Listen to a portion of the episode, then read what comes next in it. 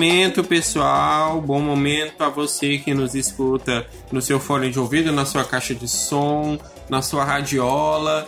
Eu sou o José Jonas e a gente está começando aqui mais um episódio primeiro do Voz do Balaio, podcast do portal balaiada.com.br. Você nos acompanha nas redes sociais como Balaiada, Twitter, Instagram, Facebook e onde mais você pedir a gente pode ter também. Uh, ah, Para começar, a gente vai falar com o nosso amigo que, se vocês escutaram nosso piloto, já conhecem, o novo defensor do Sué Meu País, Bruno. Diga lá, Bruno, como é que você tá aí tomando muito mate? Não sou defensor do Sul é meu país e o Nordeste continua sendo meu país. Na verdade, Norte e Nordeste é meu país. Por uma nova confederação do Equador, então, né? e mate é horrível. Mate é horrível. Ó, ele tava tá falando mal do mate aí antes da gravação. Tá errado. Tá errado isso aí. Porra, mate não é ruim, não. É bom pra caralho. E agora, diretamente do Rio de Janeiro, o nosso escritor russo favorito, Gabriel Tolstói. Eu queria agradecer muito a audiência, todas as, as seis pessoas que estão nos escutando. É, somos nós três e deve ter mais umas três. É... Só eu escutei nove. Nove? Uau! Porra, bom, tudo bem. É, queria agradecer. Então, nove pessoas que estão nos escutando. queria falar que mate é ruim é, e que o Sudeste não é o meu país cruz credo, muito menos o Rio de Janeiro, que isso aqui é uma merda. pois é, algo que todos nós concordamos e discordamos um pouco também, ao mesmo tempo, né? O programa de hoje a gente vai estar comentando um pouquinho sobre o que aconteceu nesse mês de maio, né? A gente teve três grandes manifestações, duas valendo e outra não, né? Uh, A gente vai estar tá comentando um pouco aqui sobre as manifestações do 15 de maio e do dia 30 de maio, e também sobre aquela bagaceira ré do governo no dia 26, domingo passado. Tá certo? Então, bora lá!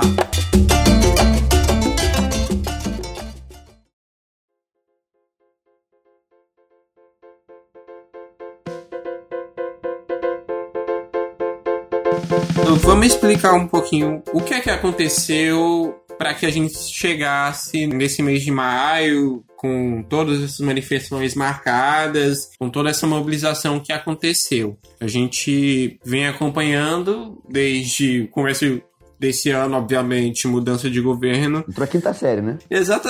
Eu não digo nem quinta série, eu digo a creche. É, pode ser, porque, mas é só aquelas piadas de quando a gente tem 10 anos, de tipo, ah, viado, ah, tipo, sabe, é, parece isso. Assim, o comportamento do governo é, é um comportamento. Eu acho que a creche é mais madura do que a quinta série, na verdade, em alguns momentos. Ah, verdade, verdade. Meu filho é muito mais maduro do que eu era. A creche, pelo menos, tem uma desculpa pra, pra, pra fazer o que faz, né? Pelo menos é porque ela é pequena, inexperiente, novinha.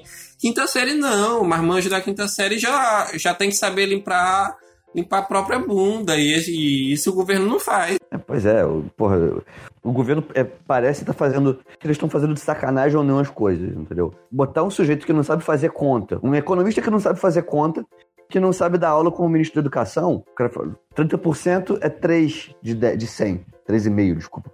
Porra, é, é quinta série, né? Eu não vou nem criticar porque eu também não sei, né, cara?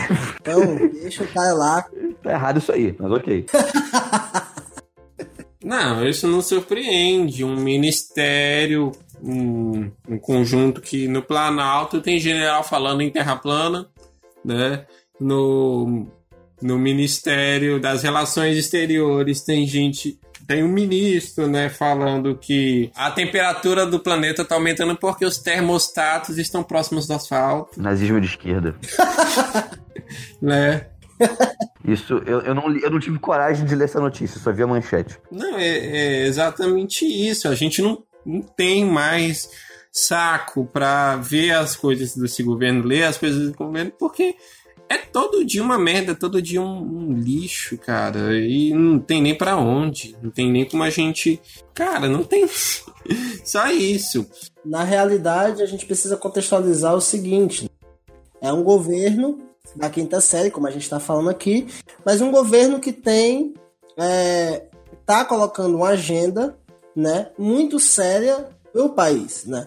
Primeiro, a questão da reforma da Previdência, Uhum. que é, a gente pode chamar de deforma da Previdência, né? Ou desreforma da Previdência. É, fim da Previdência. Vai colocar muita gente na miséria, né? É, o futuro dos, o nosso futuro, né? A gente vai não tem condições. E segundo, na educação, ou seja, eu- esse governo está fazendo uma política ideológica na educação para impedir uma política ideológica. É que nem aquele, aquela matéria lá da, que saiu que é polícia fecha, interdita a Avenida Paulista para impedir que os estudantes interditem a Avenida Paulista. Eu lembro disso. Entendi. Então, é, é um governo que é um governo da quinta série, é verdade, mas piadas à parte, um governo que precisa ser derrubado urgentemente. E piadas à parte também. É, eu acho, é, a gente brinca que é um governo de quinta série e tal, mas a razão real para ele estar lá, na verdade, não é um negócio, por incrível que pareça, tão ruim. É, é um governo incompetente. É um governo tosco, porque a burguesia brasileira, os grandes empresários latifundiários que mandam de fato no, no país, não tem gente melhor para colocar. É, não tem gente minimamente mais competente e tosca, então sobrou essas, esses, esses, esses. Por que, que eu consigo chamar essa galera? Enfim, sobrou um bando de palhaço. Sobrou ministro que fala de asfalto, sobrou Damares, sobrou essas coisas aí. Eh, Sobrou uma família real, presidente e seus filhos, que se comportam como realeza. Não, para não falar nos monarquistas também que estão dentro do governo. É, eu costumo esquecer que foi eleito um príncipe por, pelo partido supostamente. Bom, que tem o nome de liberal, mas é verdade. Um ator pornô, essas, e é, fica, fica essa contradição, porque é um governo que não é capaz de governar sem criar crise porque é burro, certo? Porque é incompetente. Digo isso com muito, muita dor no coração pra quem votou no Bolsonaro, tá, gente? Porque eu acho que muita gente votou nele porque realmente achava que ia mudar alguma coisa. Mas, assim, acabou de fazer seis meses de governo e eh, já, já não dá mais pra ficar sonhando. E que, apesar de ser burro, tá, tá- é é um governo que não consegue disfarçar sua própria política negativa. O governo do Temer cortava na educação, o governo da Dilma do Lula também, mas conseguiram disfarçar isso. Conseguiram dizer minimamente que estamos cortando porque não tem dinheiro.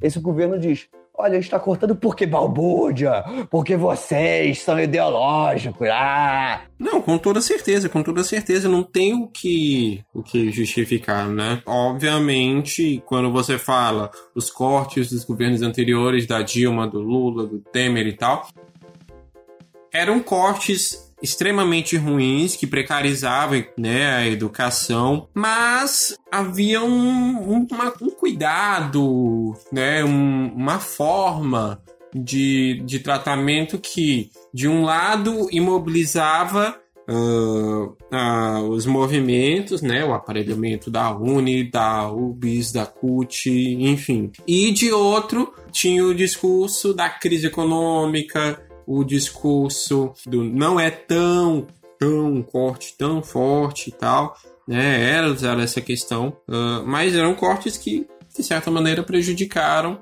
a educação em alguma medida. Foram cortes que depois a galera conseguiu no movimento, na luta, na batalha, ou reverter ou diminuir. Dessa vez, o, o anúncio do ministro da Educação, do corte dos 30% da verba, da verba que é voltada diretamente a custeio, manutenção das universidades e outras instituições, os IFs, o Pedro II aí no Rio, foi feito jogado como justificativa para o corte que seria realizado em apenas três, quatro universidades que tinham como base, cara, isso nunca foi motivo para você tirar dinheiro da educação. Na verdade, não existe um motivo para isso, né? Inclusive, se vê muito claramente a ameaça de que o governo também não vá cumprir com aquela promessa de investir os 10% do PIB na educação, como foi votado e proposto ainda de uma maneira muito errada também no, nos governos anteriores, né? Uh, se eu não me engano, a ideia durante o governo Dilma era 10% do PIB para educação em todos os níveis, tanto privado quanto particular, ou seja, jogar dinheiro para ProUni, FIES, para faculdade particular, e isso escalonando até 2024. Ou seja, seria um, da data que foi votada até o ano final, 10 anos para isso acontecer. E muito provavelmente o que está acontecendo é exatamente o contrário. A ideia do governo vai ser reduzir o investimento em educação uh, nos próximos anos tá, já está sendo feito isso agora, vai ser ampliando ainda mais, tem, não tenho dúvida. Se esse governo permanecer, é isso que vai acontecer. E, cara, é literalmente uma ameaça, uh, não apenas ao futuro e tudo mais, investimento em pesquisa essas coisas, mas também uma ameaça direta a todo mundo que se coloca contra o governo, né? Que automaticamente, por meio disso, é taxado de uh, esquerdopata, comunista, não sei o quê. Aí as universidades são colocadas como antros do comunismo, né? Células revolucionárias prestes a explodir. E é exatamente o contrário. Quem, Quem dera. dera. E eu acho sim que isso tem a ver também, e aí volto para um ponto que a gente já tinha discutido no programa anterior, que é o porquê que a classe trabalhadora votou no Bolsonaro.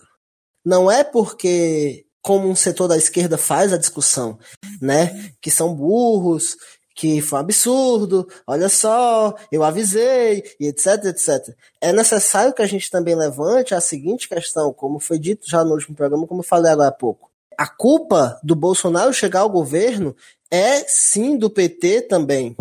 Porque trouxe para a classe trabalhadora uma traição. A, a classe trabalhadora votou no Bolsonaro como um voto de castigo ao PT, uma boa parte dela, por achar que o seguinte, já que esses caras aí tudo já fizeram essas merda, eu vou votar nesse daqui que pelo menos parece ser, parece que vai fazer alguma coisa diferente, né?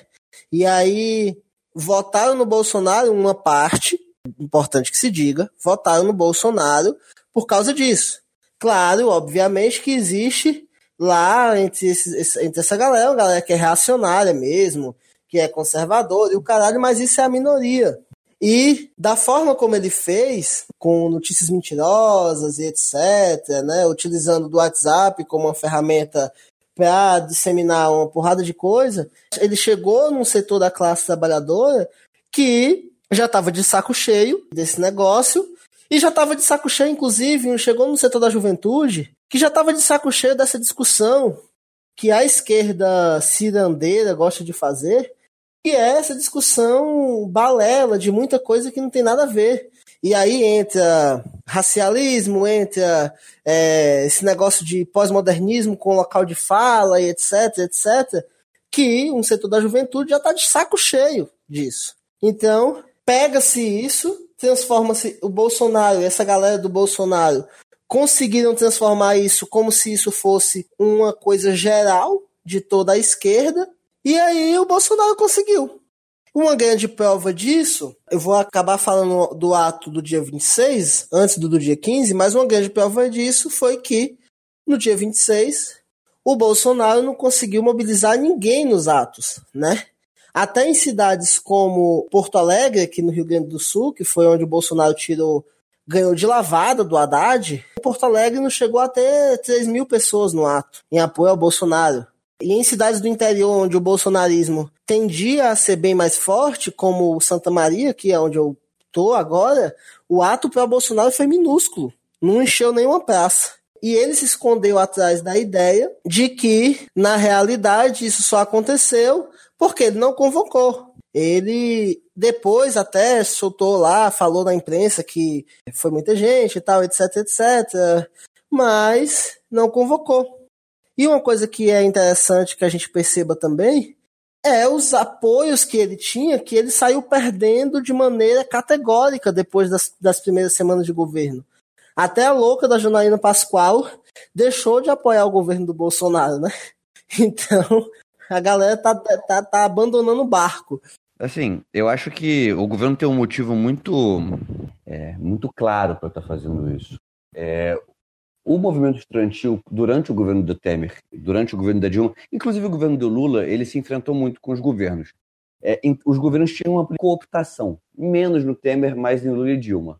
É, mas ainda assim, o movimento estudantil se levantou em vários momentos. Em 2007, quando o governo Lula prova o Reúne na Marra, o Reúne, projeto de reestruturação e expansão das universidades, que cria muita vaga nas universidades públicas às custas de não aumentar a verba praticamente nada, ou seja, precariza, porque na prática é isso, certo? Gerou uma onda de ocupações estudantis que, se eu me lembro direito, foram só duas universidades no país que não foram ocupadas.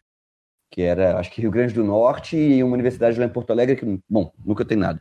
durante 2012, teve a maior greve da história das universidades federais e, durante o governo do Temer, o, o governo fez a, é, impôs a aprovação do, da PEC que ataca ataca vários serviços, não só a educação, mas a educação mais visivelmente, e gerou uma série de manifestações maciças em Brasília que o governo teve que chamar helicóptero e cavalaria para reprimir. Eu acho que o Bolsonaro ele, ele adota a tática de não é nem cooptar, é tentar destruir mesmo, entendeu? É, em vez de a gente tentar ganhar os caras, vamos tentar quebrar de uma vez. Então, destruir as universidades o máximo possível, fechar as universidades mesmo, quebrar todo mundo possível e ainda por cima tentar difamar. O problema é que a realidade resolveu dizer para o governo do Bolsonaro, como disse em algum grau antes, dos outros governos, que vocês vão ter que me engolir, né?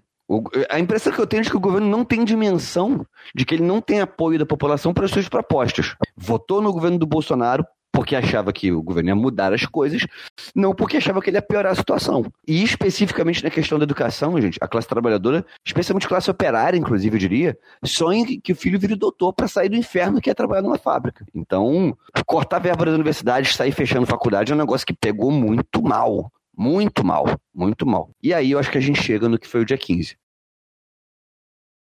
Não, a Janaína Pascoal falou que só não sai do PSL porque tem um compromisso com o partido também, mas se ela pudesse, ela já teria saído. Outro que também já pulou do barco e pulou cedo também foi o ator pornô, Alexandre Frota, que também saiu.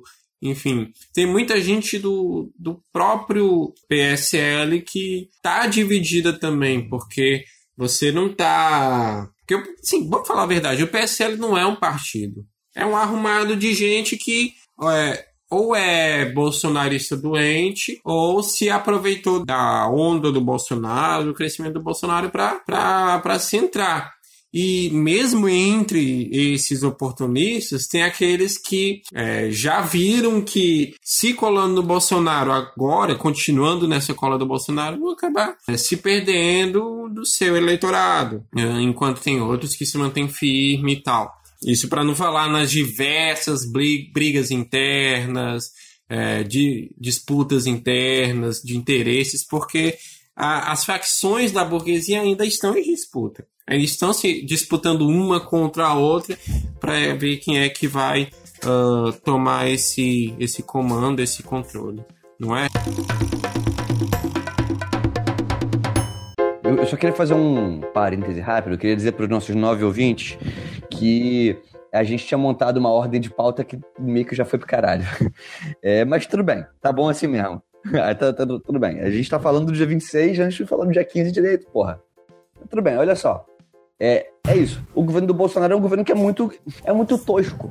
É muito tosco com um bando de gente que é incompetente politicamente. Não estou falando do, da política deles em si, do que eles defendem. Falando que eles não são capazes de defender a própria política direito. Então, você falou, Janaína. A Janaína não é uma pessoa particularmente centrada, certo? A Janaína tá, tá saindo como uma pessoa mega coerente. O Mourão, durante a campanha, ele era. Não sei se vocês devem, vocês devem lembrar disso. Ele estava aparecendo como cachorro louco, dizendo que Brasil é, tem muita gente preguiçosa porque índio é indolente, dizendo que tem que acabar com o 13 terceiro que talvez tenha que dar um autogolpe. Agora ele tá parecendo um cara moderado, tranquilo. O Alexandre Frota, que é uma piada ambulante, vemos e convenhamos. O Frota declarou guerra ao Eduardo Bolsonaro essa semana. Falou que nome não pode ser posto, que o Eduardo Bolsonaro não pode ser presidente do PSL e que ele vai exigir uma auditoria nas contas do partido para te expulsar todos os laranjas. Ele não falou isso internamente. Ele não falou isso em grupo de WhatsApp. Ele falou isso pra Folha, que é um jornal que é pro Bolsonaro. Então, eu acho que a base dele tá derretendo, a base de apoio eh, dele tá derretendo na massa, e a coalizão, coalizão exagero, o aglomerado que elegeu ele, tá muito, muito rachado. Vocês falaram alguns exemplos, mas o Lobão. Lobão é um sujeito que já rompeu com o governo publicamente, com o governo e com o Olavo. E com o Olavo. É, o MBL, já, eu acho que o MBL, inclusive, discordâncias à parte, eu acho que o MBL é mais esperto que a uma parte dessa galera, porque o MBL já no ano passado estava tentando se manter independente, apoiando algumas coisas, mas apoio crítico no turno. O MBL tá, tá rompido com o governo também, apoia umas coisas, vai em ato junto às vezes, mas tenta, fica atacando pra caralho também. Eu acho que isso, na verdade, ajuda a explicar os atos do dia 15 e do dia 30. Porque não só o governo tem uma política muito agressiva, uma política não, tem uma forma de apresentar sua política que é muito agressiva, que é muito ofensiva, como ele não tem mais defendendo ele vários setores que a, a máquina de fake news não funciona mais como funcionava antes. Tem menos gente organizadamente usando a máquina de fake news dele. Não é que não tenha, certo? Eu, vocês devem ter recebido também no WhatsApp algum daqueles vídeos de gente pelada passando por dentro da UNB. Graças a Deus eu, eu filtro muito bem os grupos nos quais eu estou, então ainda não recebi. Eu também filtro, só que infelizmente eu tenho gente que, Gabriel, você viu esse absurdo? É óbvio que é fake news, porra, caralho. Tá, Uhum. ok. Eu tô fora desses grupos por um motivo, né? Enfim. Eu saí do Facebook tem um motivo e as pessoas continuam me mandando print das coisas, mas é vida. Eu acho que tem, tem muito a ver com isso que vocês colocaram, entendeu? E, e isso explica. é, Assim, o dia 15 foi muito forte. Alguém imaginava que ia ser forte como foi? Sei lá, 15 dias? Não. Você imaginava que ia ser forte, mas não com o peso que foi. E eu acho que o dia 15 explica o dia 26. Porque o- um setor que se, se mantém aferrado ao bolsonarismo viu: caramba, essa galera tá indo contra o governo com força. E, e hoje é, é- é muito maior do que. Como é que eu vou dizer isso? A pauta de lutar contra os costos da educação, ela entrou inclusive em setores que ainda têm alguma esperança do Bolsonaro, mas estão contra isso. E tem uma galera que, que resolveu. E, cara, essa galera vai acabar voltando, virando todo mundo contra o Bolsonaro, contra o governo, para além de simplesmente contra os cortes. Então precisamos fazer o ato do dia 26 ser forte. Eu não diria que foi um fiasco. Teve lugares em que claramente foi um fiasco. Esse negócio de Santa Maria, por exemplo, foi nada. Porto Alegre, também, pelo que eu soube, foi pequeno. O do Rio não foi pequeno, certo? Foi ridiculamente menor do que, do que o 15, foi inclusive aparentemente menor do que o 30. Mas não foi pequeno. Mas o Rio é o estado mais polarizado do país, que é onde, o, é, tipo, é onde o Bolsonaro tem atos maiores, mas também é onde tem as maiores lutas. É o estado que está mais em crise, onde tem mais desemprego, onde está tudo, tá tudo uma merda. Uma merda, enfim. Eu, eu acho que foi um fiasco, certo? Mas ele não se compara nem com o dia 30, quanto mais com o dia 15. Gente, eu não sei se vocês têm acesso aos números, vocês devem ter. O dia 15 foi maior do que junho de 2013, em va- do que a maior parte dos atos de junho de 2013. E foi melhor no sentido de que foi mais organizado, teve um monte de greves juntas. Não quero diminuir o que foi 2013, mas a pauta de 2013 era vaga. Era uma pauta contra o aumento do custo de vida que era expressa no negócio lá dos 20 centavos e dos cidadãos jovens meio que indo pra rua. 15 de março era movimento estudantil, movimento sindical fazendo greve com bandeira e faixa lutando contra os cortes de educação do governo. Era claríssimo, era muito organizado o negócio. Aqui em Teresina, cara, eu fui, eu vi aquilo ali, eu me surpreendi demais. Porque era muito, não apenas organizado, mas era muito firme, era muito forte, era muito coeso. O Bolsonaro conseguiu fazer o que o Norvana não conseguiu, entende? Ele uniu todas as tribos. Uniu todas as tribos. Não, assim, mas no sério, a gente. é, o que é que eu acompanhei mais, né? Eu acompanhei o Instituto Federal, eu acompanhei alguns estudantes do Liceu Piauiense, que é um colégio estadual também. Tinha muita gente de colégio estadual, além dos universitários. E muitos profissionais, trabalhadores de educação, é, estudantes que fazem pesquisa e tal. Gente pra caramba mesmo. E eu conversando com o pessoal lá, a manifestação, o pessoal me dizia, foi tão grande quanto as manifestações contra o Bolsonaro nas vésperas da eleição, por exemplo. Ah, foi tão grande exatamente quanto as manifestações em junho. Eu não vou dizer que foi maior, porque em junho foi uma coisa absurda também, né? Bem mais amplo, mas também bem mais estruturado. Mas como eu tô falando, dessa vez foi algo massivo, gigante. Acho que se for para fazer uma comparação, a mais justa seria a comparação com a greve geral de 2017, a primeira. Eu concordo com você, concordo com você. Em, é, em termos numéricos, eu acho que fica um pouco atrás dos maiores atos de julho.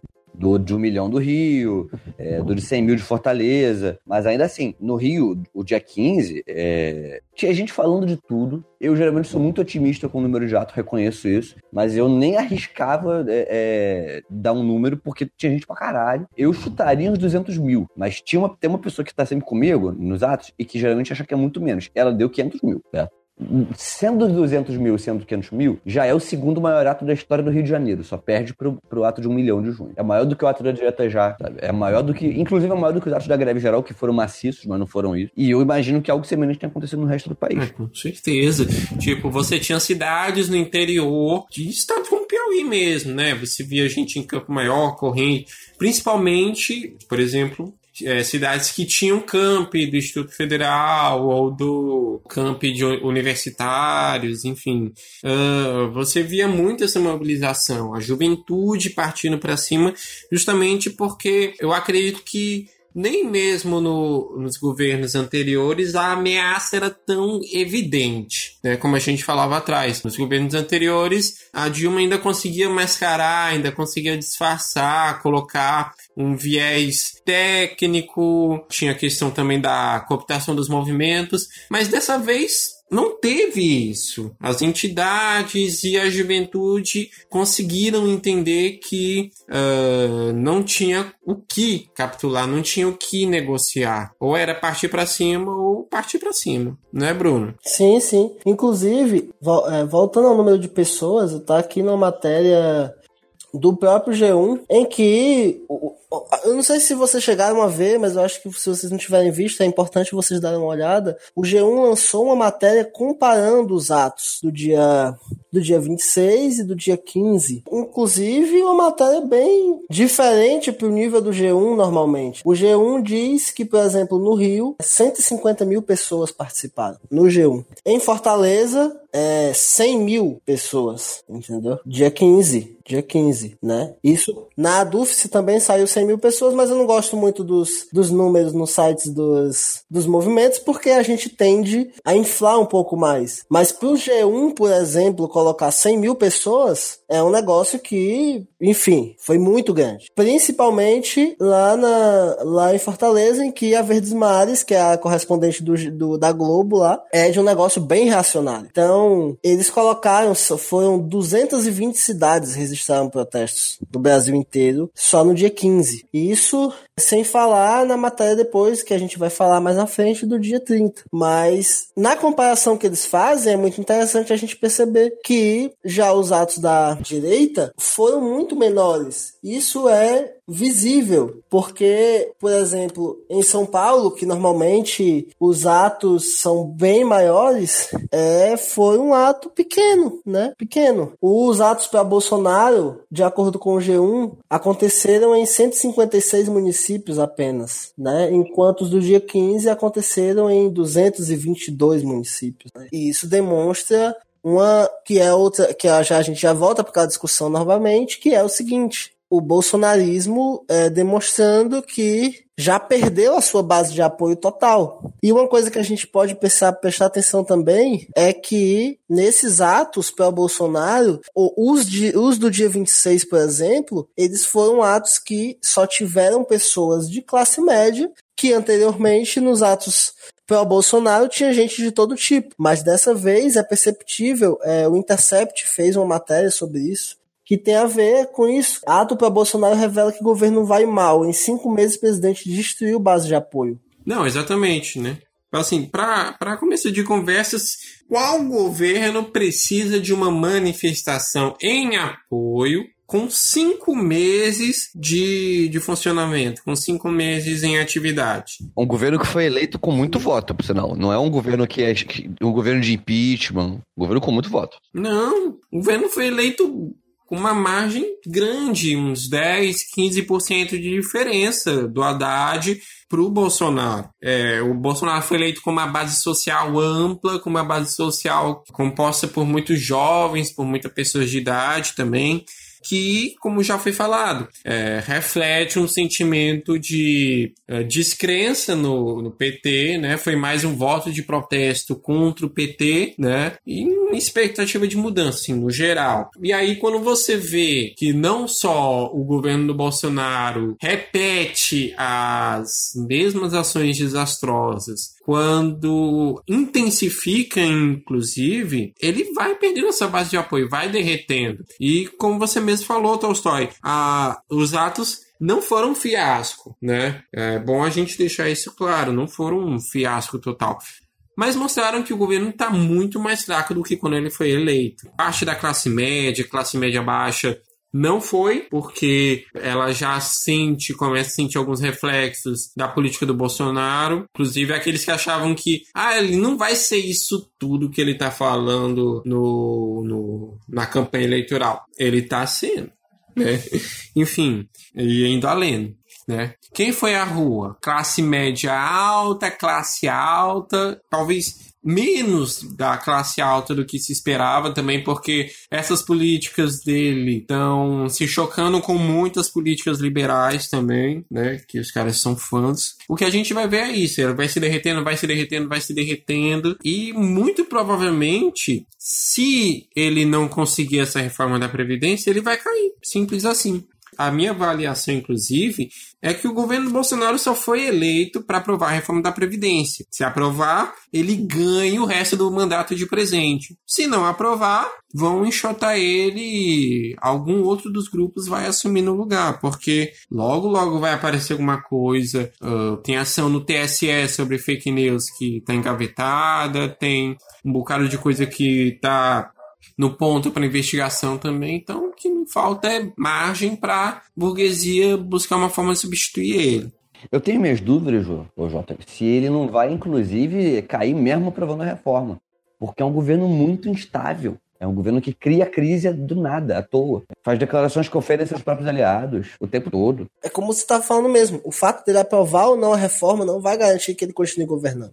Ele, ele, ele não vai conseguir fazer isso. Inclusive, eu acho que já existe um setor da burguesia que já caracterizou que ele não aprova essas reformas e já estão pensando em uma solução. Acho, inclusive, que por dentro do próprio governo, né? Eu acho que utilizando a figura do Mourão, que tem se demonstrado depois de ter, depois da eleição, uma figura, a, mostra, né? Aparentemente uma figura mais sensata, etc, etc, né?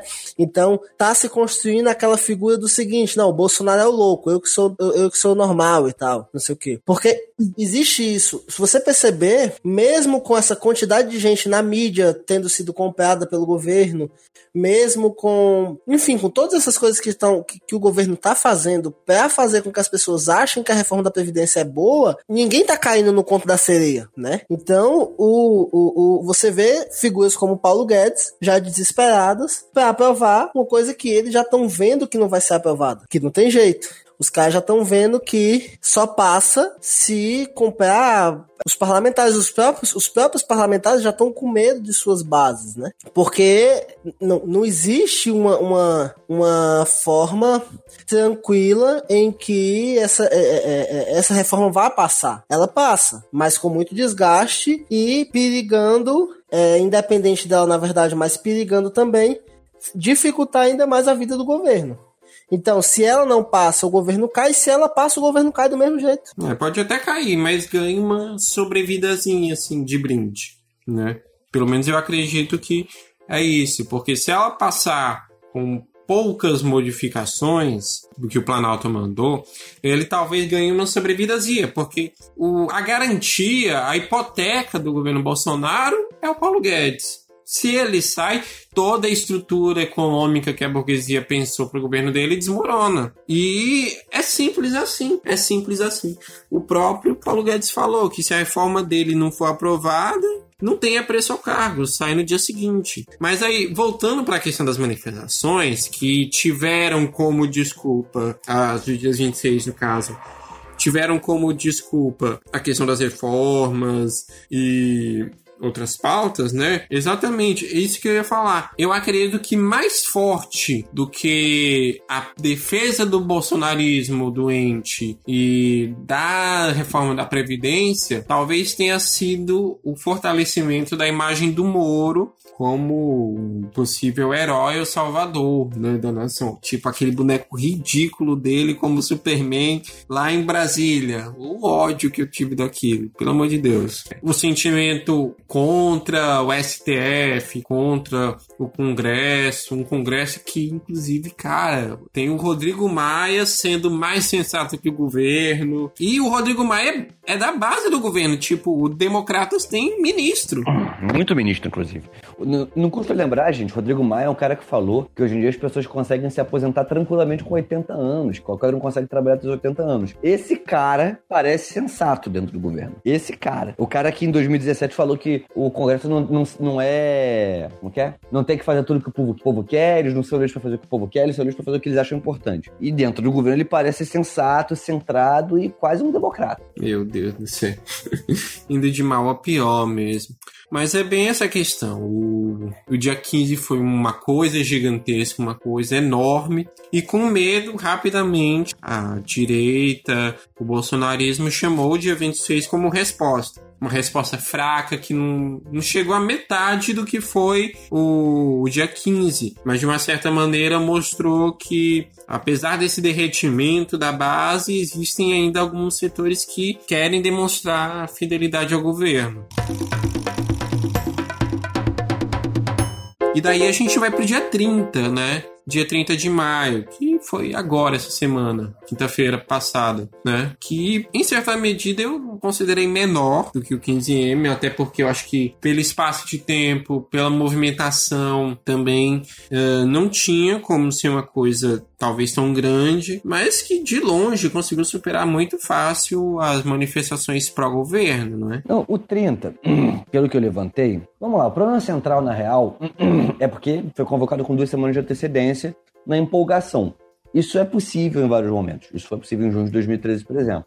Mas o que tornou o 15 forte não foi a empolgação das pessoas, e sim a organização. As greves, em particular, da educação, certo? Da educação básica, mais ainda. E não é simples organizar greve da educação básica, mesmo que de um dia, com os sindicatos que a gente tem, sabe? Por exemplo, no Rio, a educação básica é quase toda representada por um sindicato, que é o CEP, Sindicato dos Profissionais de Educação, que pega a rede estadual e todas as redes municipais. São muitas. Só a rede municipal do Rio é a maior rede municipal da América Latina, maior que a de São Paulo, tudo mais. Então, como é que você faz uma assembleia estadual desse troço para fazer uma greve em duas semanas? Eu acho que a direção do CEP tinha a obrigação de ter feito assembleias municipais e tal. Não fez. Acho que foi um erro. Acho que tem a ver com, com um problema político lá deles. Mas ainda assim, como é que você faz isso em duas semanas? Não é tranquilo. Então, é, o 15, o 15 não, o 30 no Rio, é, eu esti é, estima-se que foi alguma coisa como 100 mil pessoas. Metade do outro ato, mais ou menos? É. Isso não é pouca coisa. Inclusive, eu até queria ouvir de vocês que estavam em outros lugares do país. Aqui tinha uma quantidade de polícia que, sinceramente, eu achei que fosse morrer gente. Porque tinha BOP, choque, grupo tático móvel, helicóptero, cavalaria, franco-atirador. Minha impressão é que os caras estavam se preparando para massacrar gente. E que só não fizeram isso, na verdade não teve repressão nenhuma, porque eles achavam que ia dar 10 mil que em mil, certo? É, acho que eles perceberam que eles iam que iam apanhar se eles acabassem por reprimir. Eu acho que em parte ficou tão grande por causa do dia 26, inclusive. Isso é meio irônico, né? Mas o fato do governo chamar. Ok, não chamou formalmente? Tá. Enfim, vamos fingir aqui que o governo não chamou. Mas o fato do governo, aspas, não ter chamado, fecha aspas, o dia 26, o fato do dia 26 ter mostrado tão claramente a cara feia do governo, ajudou todo um setor aí, que achava que não, aqui dá para ser tranquilo, aí pra rua de novo. As universidades entraram em greve meio que nacionalmente. Não sei como é que foi onde vocês estão, mas a minha universidade, que os professores não são lá muito grevistas, mas até a faculdade de medicina entrou massivamente em greve. Não é uma faculdade muito de luta, né? Enfim. Na real, eu acho que o governo saiu dizendo que não tinha chamado as manifestações do dia 26, porque eles mesmos avaliavam que seriam pequenas. Então, não chamou já justamente para dizer, olha, mas na hora que fosse questionado sobre os, os protestos serem menores, chegar e dizer, olha, eu não chamei esses atos. Talvez se eu tivesse chamado, teria sido grande. Assim, Primeiro, eu acho que sobre o dia 30, eu acho que existiu uma série de, de questões que impediram que ele fosse maior assim, em algumas cidades, né? Porque teve cidades que foi muito grande. Fortaleza diminuiu consideravelmente comparado com o dia 15, mas não diminuiu 50%. Fortaleza deu 50 mil pessoas no dia 30. Aqui em Santa Maria o protesto foi bem menor, mas considerando o fato de que estava fazendo 14 graus e chovendo, foi muito bom, porque teve uma porrada de gente na rua mesmo embaixo de chuva. Não, aí graus e chovendo é o ensolarado daqui. então, é. E aí foi até grande, mas assim, há de se avaliar o seguinte: o primeiro, o dia 30 foi convocado, de certa forma, pela Uni, né? E aí já foi convocado em cima. Na verdade, os professores universitários pelo que eu entendi, eles se somaram a essa, a essa chamada porque imaginaram que o ato fosse grande, mas não foi algo como o dia 15 que foi é, é, divulgado e convocado de, de forma massiva. Então também temos que dar esses pontinhos aí pro dia 30, né? Por exemplo, aqui o ato do dia 30 foi começar a ser organizado poucas semanas antes, entendeu? Pouca uma semana antes. Ninguém sabia ao certo se ia acontecer, como é que ia ser. Então, na realidade, foi até bom Sim, sim, com certeza. Aqui em 13 na mesma eu só não fui porque de questão de trabalho, né? Eu estagio e tudo mais. Mas pelo que eu acompanhei, as fotos, as imagens, os vídeos e tal, foi uma coisa grande, foi uma coisa forte, muito boa. Eu chuto umas duas, três, é, duas mil, né? Se comparado com o, o, dia 15, foi bem menos, né? Que no dia 15 teve, tive certeza. Era de 10, 11 mil para cima. Muito, muita gente. Né? Uh, mas é como você falou, a mesma coisa. Questão da movimentação, da mobilização, as categorias que não tiveram muito tempo para se mobilizar. Talvez o selo Uni também possa ter influenciado nisso, já que grande parte da juventude não se sente tão representada assim pela Uni e tal. Mas eu acho que é mais a questão do, do chamado no calor do momento. Teve menos tempo para organizar, menos tempo para articular, teve de ser feito com mais pressa, mas ainda assim foi vitorioso. As bandeiras estavam lá, as entidades, os partidos, as organizações da classe, então não tinha rechaço, não tinha como ter rechaço, né? Você vai falar para qualquer pessoa eh, sobre uma manifestação em defesa da educação. Quem é que vai rechaçar isso? O governo, obviamente, né? Que o governo é contra a educação, né? E, inclusive tem aquela cena emblemática da galera tirando a faixa da frente da Federal do Paraná, né? A faixa em defesa da educação. Aí no dia 26, os é, Minions lá, os defensores do Bolsonaro, tiraram a faixa e o, a universidade depois postou no Twitter. O pessoal comentando: ah, um ataque ao governo, um ataque ao governo, a defesa da educação, um ataque ao governo. Uma frase tão tão neutra, né? Tão simples. E é bem essa questão. Eu acho que mesmo assim foi uma coisa vitoriosa e mostra que a qualquer momento, a qualquer hora, se o governo chamar para enfrentamento mesmo sobre a questão da mobilização, a gente pode ir tranquilo, porque a gente vai estar em muito maior número, muito maior peso em qualquer situação. Inclusive, parece que o governo, parece que esse setor da direita também chamou outra data, é, antes do dia 14, obviamente. Eu não me lembro direito qual, mas é bom a gente estar tá atento também, né? Para ver se dessa vez o fiasco vai ser maior, porque muito provavelmente vai. Agora, seria importante a gente discutir é, o que fazer agora, né? Porque a gente está há algum tempo falando do que aconteceu, mas tem meio que uma sombra aqui sobre o que a gente falou, porque, gente, isso tudo começou porque há uns dois meses atrás já, não, enfim, começo do mês passado, eu acho, foi marcado uma greve geral no Brasil, pelas 10 centrais sindicais, para 14 de junho. E eu acho engraçado que é, você falou da Uni, né? Bom, eu tenho, tenho, muito orgulho de dizer que quando eu fui do movimento estudantil, eu nunca fui da Uni, nunca fui nem da oposição interna da Uni. E eu acho engraçado a Uni tá de volta, no, tá de volta nas ruas, inclusive, mas a Uni não deixou de ser a Uni traidora em vários aspectos que antigamente. Aqui no Rio, eles não, no caso do, na, na Assembleia Estudantil da Oeste, eles propuseram contra e perderam colocar não só contra os costos da educação, mas também contra a reforma da Previdência. Eles queriam que fosse só contra os costos da educação. Perderam, assim, foram esmagados na Assembleia. E eles dirigem o DCEAD lá. O movimento estudantil, ele colou a questão dos costos da educação com a, com a questão da reforma da Previdência. Não é mais possível separar uma coisa da outra. O governo também se esforçou para isso. Paulo Guedes, que é.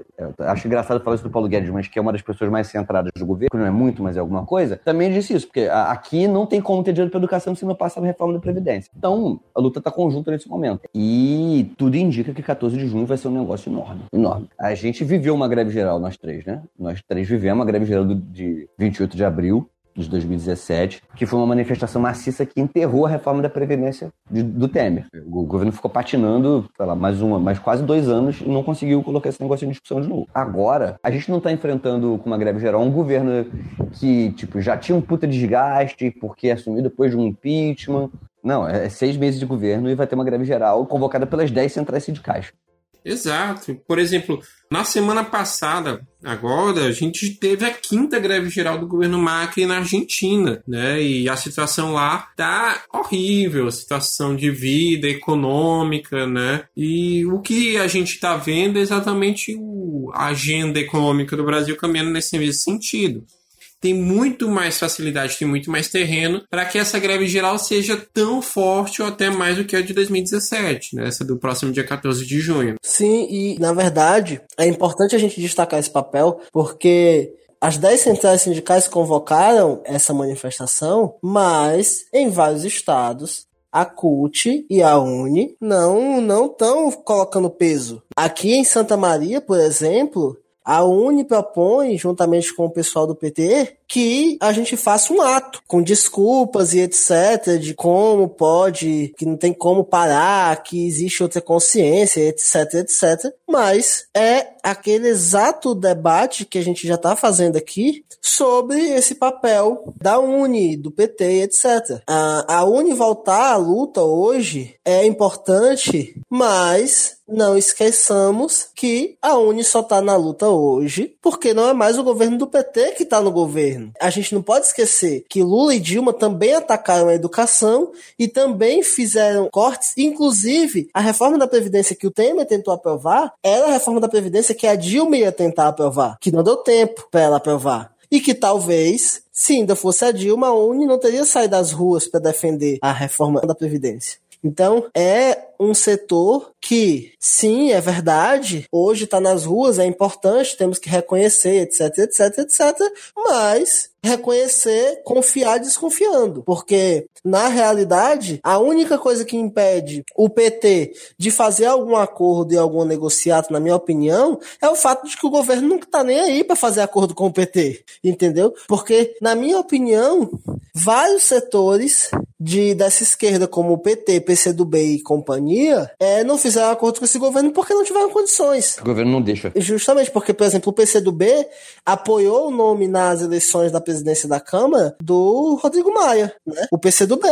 PCdoB fez esse apoio. Então, o que é que garante? Quem garante que esse setor da esquerda, dessa esquerda, possa ter confiança nesse setor? Inclusive, mais uma vez, a gente volta ao ponto que a gente falou já, do que levou as pessoas a votarem no Bolsonaro e do porquê que é errado a gente ficar, ah, eu avisei, etc, etc. Porque na realidade a culpa é desse setor da esquerda. Irresponsável e traidor. Pois é, agora cabe a gente estar tá fazendo a discussão. Como é que a gente vai construir isso? Como é que vai ser feito esse dia 14 para que seja algo mais massivo? Que o que está sendo feito agora? Nesse momento, é, até onde a gente sabe, algumas categorias estão começando a se organizar, a pautar greve. É, aqui em Teresina, algumas categorias já estão começando a começar uma, a começarem greves da sua própria categoria no dia 14 também. Aqui no Piauí, contextualizando também, o governo do estado, o governo petista do Wellington Dias, ele está querendo passar milhares de servidores do, da Previdência do Estado e a PEP para o INSS. Uma mudança muito drástica no regime. E a galera está se mobilizando, está se articulando, no município também, enfim, várias categorias já estão começando a, a se movimentar contrárias a esses ataques. Uh, na Bahia também, outro estado governado pelo PT, o Rui Costa uh, afirmou que defende universidade pública com mensalidade, sendo que lá estava rolando uma greve muito forte das universidades estaduais também. Enfim, isso para não falar no, nos estados deliberadamente uh, de direito, bolsonaristas mesmo, que também estão sofrendo muito com os ataques, né? O Tolstói mesmo pode falar sobre o Rio e o governador assassino, que literalmente está atirando de cima de helicóptero na população. Uh, em São Paulo, a situação horrível também, enfim. E, e isso é uma tendência, né? É, então, é isso mesmo, governador do Rio. O Witzel, ele não foi apoiado pelo Bolsonaro durante a campanha, tá? O Bolsonaro tinha o próprio candidato dele aqui, que era um cara, era um cara do BOP, inclusive, que nem aparecia. Ia em debate de TV. E o Witzel fez um, um esforço grande para disputar o apoio do Bolsonaro. Apesar disso, e apesar do sujeito passar de louco em vários momentos, ele tá, ele tem muito mais traquejo com o Bolsonaro e ele tá, ele tá meio que tentando se distanciar em alguns aspectos.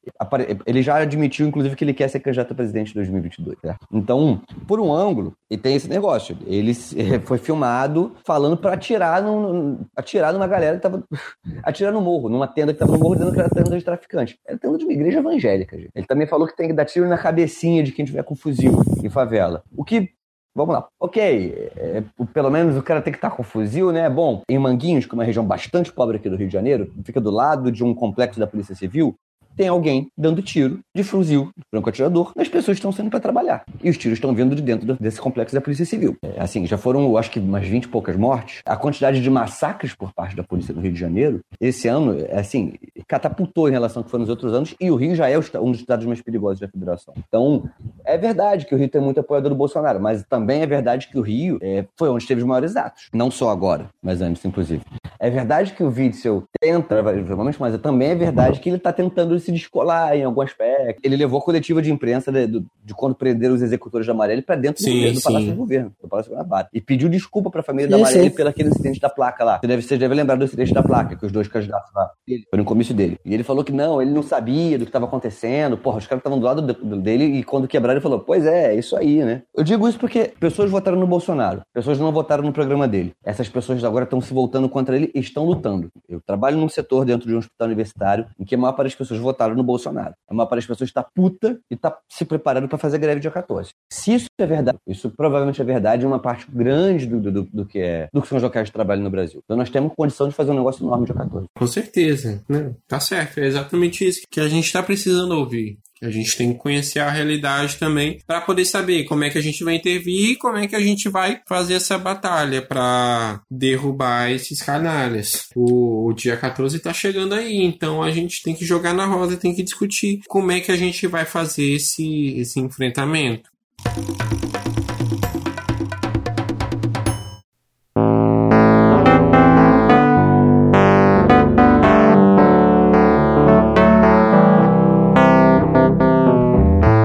Então, pessoal, a gente está chegando aqui no, no final do nosso programa, do nosso Voz do Balaio. A gente acompanhou esses dias de luta, falou sobre esses dias de luta, um pouquinho sobre que diabos esse governo Bolsonaro está fazendo, né? Como ele está fazendo. E para fechar, a gente tem que falar mesmo. O que fazer agora, né? Você que está ouvindo a gente deve estar tá se perguntando o que é que eu posso fazer para estar tá ajudando nessa greve geral, para estar tá conseguindo esse dia 14 e tudo mais, ou para estar tá fazendo essa mobilização, essa luta tem uma galera, eu acho que o pessoal da CSP com Lutas e de algumas outras centrais também, estão puxando um abaixo assinado contra a reforma da Previdência e também nos locais de trabalho, nas escolas, universidades, nos sindicatos, tem muita gente também que já está começando a, a se articular através de comitês de luta, de organização, para que essa batalha não fique